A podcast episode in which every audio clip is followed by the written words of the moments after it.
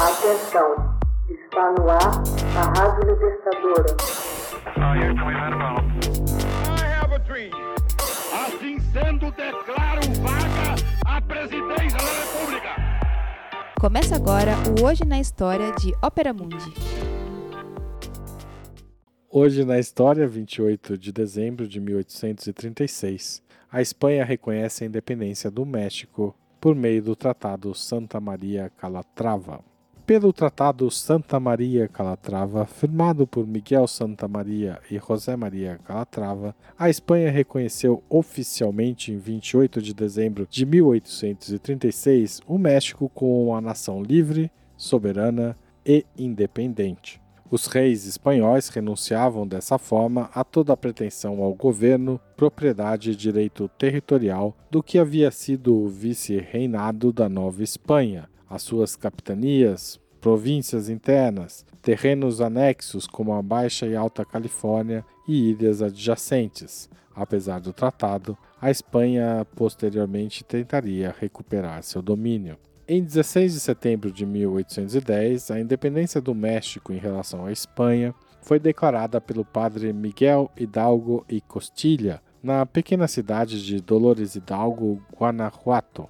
O primeiro grupo insurgente era formado por Hidalgo, o capitão do exército vice-reinal espanhol Inácio Allende, o capitão de milícias Juan Aldama e a corregedora Josefa Ortiz de Domingues. Hidalgo e alguns soldados foram capturados e executados por um pelotão de fuzilamento em Chihuahua em 31 de julho de 1811. Após sua morte, a liderança foi assumida pelo padre José Maria Morelos, que tomou e ocupou as principais cidades do sul. Em 1813, foi convocado o Congresso de Chilpancingo e, em 6 de novembro, assinada a ata solene da Declaração de Independência da América Setentrional. Morelos foi capturado e executado em 22 de dezembro de 1815. Nos anos seguintes, a revolta esteve perto do colapso, porém, em 1820, o vice-rei Juan Ruiz de Apodaca enviou um exército sob o comando do general crioulo Agustín de Iturbide contra as tropas de Vicente Guerreiro.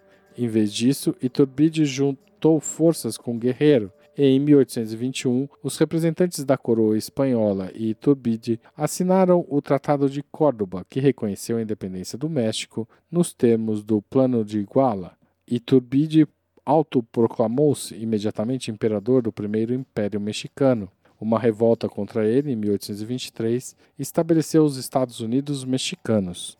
Em 1824, uma Constituição da República foi elaborada e Guadalupe Vitória, cujo nome real é José Miguel Ramon Adalto Fernandes e Félix, tornou-se o primeiro presidente do recém-nascido país. As primeiras décadas do período pós-independência foram marcadas pela instabilidade econômica, o que levou à Guerra dos Pastéis em 1836 e a uma luta constante entre liberais, adeptos de uma forma de governo federal, e conservadores, adeptos de uma forma mais hierárquica de governo. Em 1836, o general Antônio Lopes de Santa Ana, ditador por duas vezes, aprovou as Siete Leyes uma alteração radical que institucionalizou a forma centralizada de governo. Quando ele suspendeu a Constituição de 1824, a guerra civil espalhou-se por todo o país e três novos governos declararam independência: a República do Terras,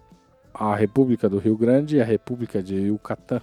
O Terras, ou Texas, foi anexado pelos Estados Unidos. Uma disputa fronteiriça levou à Guerra Mexicano-Americana, que começou em 1846 e durou dois anos. Terminou com a assinatura do Tratado Guadalupe Hidalgo, que forçou o México a ceder quase a metade de suas terras para os Estados Unidos, incluindo a Califórnia e o Novo México. Uma transferência muito menor de território em partes do sul do Arizona e do Novo México ocorreu em 1854.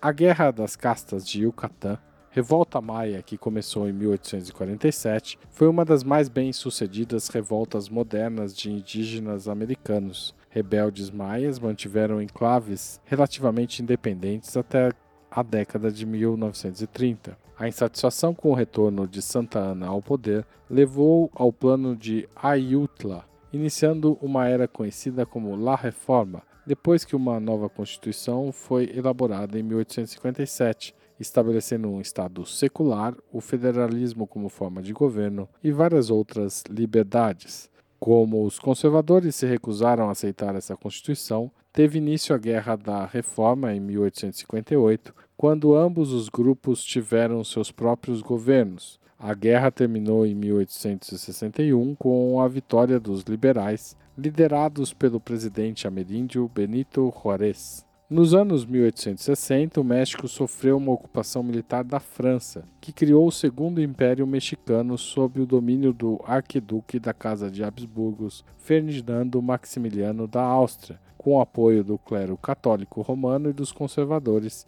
que mais tarde trocariam de lado e se juntariam aos liberais. Maximiliano rendeu-se foi julgado e executado em 19 de junho de 1867. Porfírio Dias, um general republicano durante a intervenção francesa, governou o México de 1876 a 1880 e depois de 1884 a 1911, com cinco reeleições consecutivas, período conhecido como Porfiriato, caracterizado por importantes realizações econômicas, investimentos nas artes e ciências, mas também por grande desigualdade social e forte repressão política. Hoje na História, texto original de Max Altman, locução de Haroldo Cerávulo Cereza, gravação de Michele Coelho e edição de Laila Manoeli. Você já fez uma assinatura solidária de Opera Mundi? Com 70 centavos por dia, você ajuda a imprensa independente e combativa. Acesse www.operamundi.com.br/apoio.